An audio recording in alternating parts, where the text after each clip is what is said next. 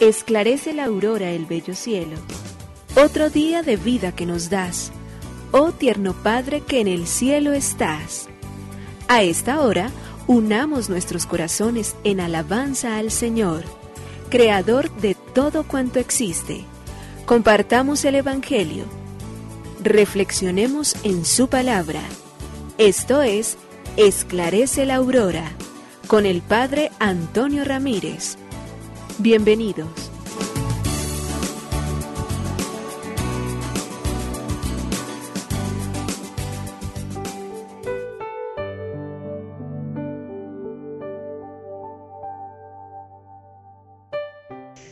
Muy buenos días. Hoy es lunes 20 de febrero del año 2023. Padre bueno, aquí estamos de nuevo porque tu voluntad lo ha permitido. Tú regalándonos la vida, nosotros conscientes de que la tenemos en nuestras manos. Tú mostrándonos un camino y nosotros caminando tras él tú abriéndonos espacios y nosotros entonces aprovechando cada una de las oportunidades que tú nos das. Tú siempre cercano, solícito a nuestras necesidades y nosotros entonces buscándote a ti única fuente viva y verdadera. Tú consuelo en medio de nuestras dificultades, de nuestras luchas y nosotros entonces hombres y mujeres orantes que en el tiempo volvemos a ti la mirada para decirte, Señor, solo en ti hallamos fuerza, luz, confianza, seguridad.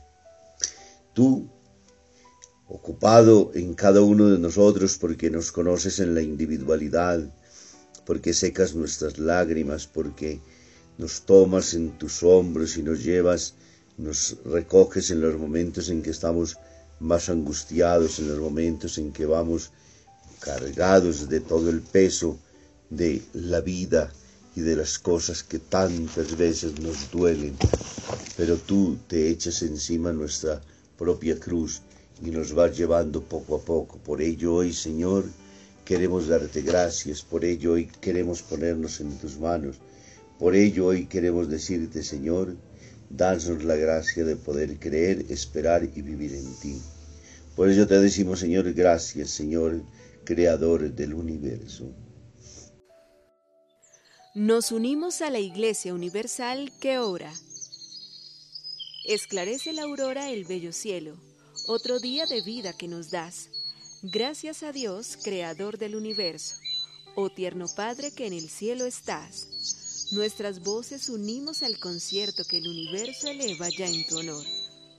Desde la tierra al cielo más profundo, tierno Padre magnífico Hacedor, conserva nuestras almas sin pecado, a nuestro cuerpo da fuerza y salud, y nuestra mente ilumina piadoso con un rayo benéfico de luz. Por nuestra amada patria suplicamos, por la iglesia elevamos oración, por nuestros amados padres y familia, siempre dichosos los hagas tú, Señor. En tu santo nombre, comenzamos este día de vida que nos das, haz que lo acabemos santamente, oh Padre nuestro que en el cielo estás.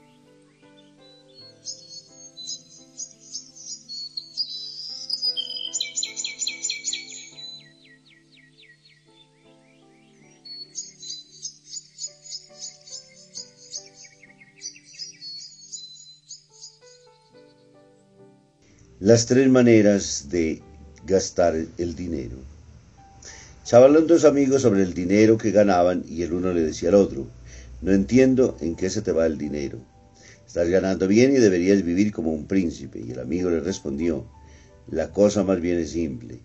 Todo lo que gano lo invierto un tercio en pagar deudas, otro tercio a buen coloco para interés para el futuro y un tercero vivo, pues, pero tantas deudas tienes ¿Y qué interés es ese? Te lo explicaré. Tengo una deuda enorme con mis padres, quienes gastaron un dineral para pagarme los estudios. Ahora ellos están muy mal y soy yo quien los sostiene.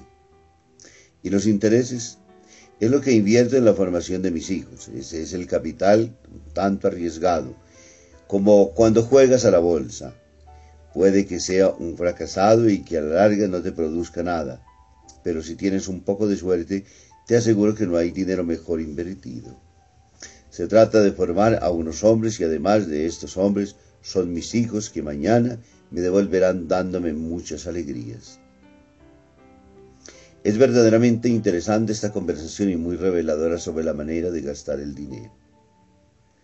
Nos dice el cuarto mandamiento, honra a tu padre y a tu madre.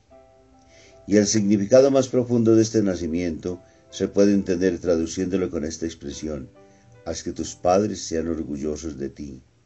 Como parece el mandamiento no se reduce a ayudar a los padres que se encuentran en necesidad económica, pero es evidente que implica socorrerlos en los casos de grandes necesidades. Vivir la vida con esa filosofía, ser capaz de encontrar la razón clara del que tenemos unas raíces a quienes debemos amar, servir y acompañar siempre, y que tenemos un futuro que estamos sembrando y ayudando a cosechar, se convierte razón suficiente para poder vivir.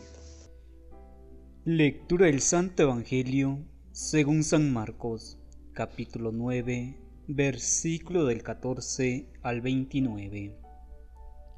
En aquel tiempo, Jesús y los tres discípulos bajaron del monte, y donde estaban los demás discípulos, vieron mucha gente alrededor y a unos escribas discutiendo con ellos.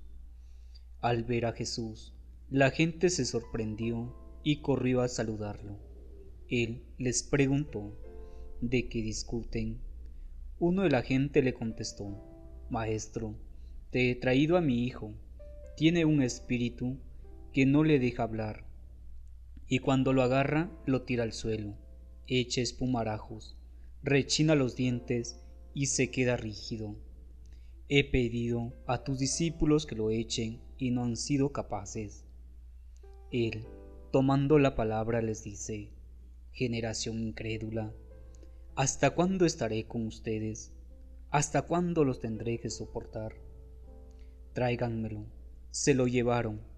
El espíritu en cuanto vio a Jesús, retorció al niño. Este cayó por tierra y se revolcaba echando espumarajos. Jesús preguntó al padre, ¿Cuánto tiempo hace que le pasa esto? Contestó él, desde pequeño y muchas veces hasta lo he echado al fuego y al agua para acabar con él. Si algo puedes, ten compasión de nosotros y ayúdanos.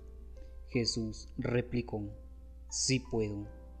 Todo es posible al que tiene fe. Entonces el padre del muchacho se puso a gritar, creo, pero ayuda mi falta de fe. Jesús, al ver que acudía gente, increpó al espíritu inmundo, diciendo, Espíritu inmudo y sordo, yo te lo mando, sal de él y no vuelvas a entrar en él. Gritando y sacudiéndolo violentamente, salió. El niño se quedó como un cadáver, de modo que muchos decían que estaba muerto. Pero Jesús lo levantó, cogiéndolo de la mano, y el niño se puso en pie. Al entrar en casa, sus discípulos le preguntaron a solas, ¿por qué no pudimos echarlo nosotros? Él les respondió, esta especie solo puede salir con oración. Palabra del Señor. Gloria a ti, Señor Jesús. El Evangelio de Marcos en el capítulo 9, versículos del 14 al 24, 29 Ahora entonces Jesús y los tres discípulos que estaban en la montaña bajan nuevamente a la tierra, se enfrentan a las realidades en las cuales vivían.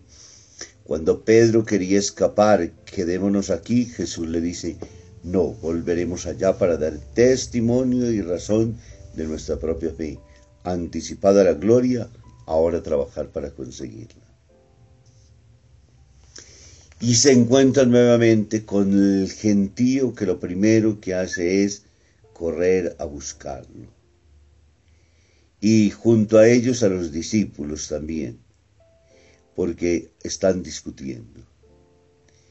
Y en medio de esa multitud hay alguien que levanta la voz y dice, he traído a mi hijo que está muy enfermo porque tiene un espíritu que no lo deja hablar y cuando lo agarra lo tira al suelo, echa espumarajos, rechina los dientes y se queda rígido. Y he pedido a tus discípulos que lo echen y no han sido capaces. De aquí Jesús entonces inicia una gran catequesis sobre el sentido profundísimo de la fe. Recordemos que baja del monte para darnos a nosotros entonces, como los discípulos, razones para la esperanza, para decirnos a nosotros entonces que esa transfiguración no ha sido solo exclusivamente para presentarse delante de ellos, sino para animarlos a crecer concretamente en la fe. Y el medio justo para poderlo hacer entonces es este muchacho con epilepsia y mudo, el que consideran poseído por el demonio y entonces le piden a Jesús que lo libere. Jesús subraya ante todo la gran necesidad de la fe para poder vencer el mal.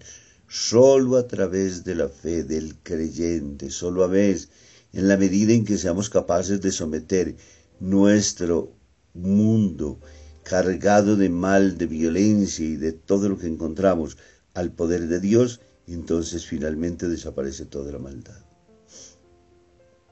Por ello Jesús utiliza la palabra gente sin fe. Lo hemos escuchado inclusive dirigido a sus propios discípulos. ¿Hasta cuándo estaré con ustedes? Y ustedes no terminarán por convencerse de que yo soy el Hijo de Dios, el Salvador del mundo. Porque yo soy el que revelo y develo totalmente el misterio de lo eterno. Por eso, ayuda de inmediato al Padre que dice que tenía algo de fe y lo primero que le dice es, si algo puedes, ayúdanos. Con ello asegura que es posible absolutamente todo para el que tiene fe. La oración, la fe nuestra, individual o colectiva, tiene un poder indestructible. Pero hay necesidad de creer. Hay necesidad de saber que solo en Dios, que solo en su persona, solo con Él podremos vencer todo tipo de demonios. El de hoy dice justamente Jesús, este tipo de demonios solo sale con ayuno y oración.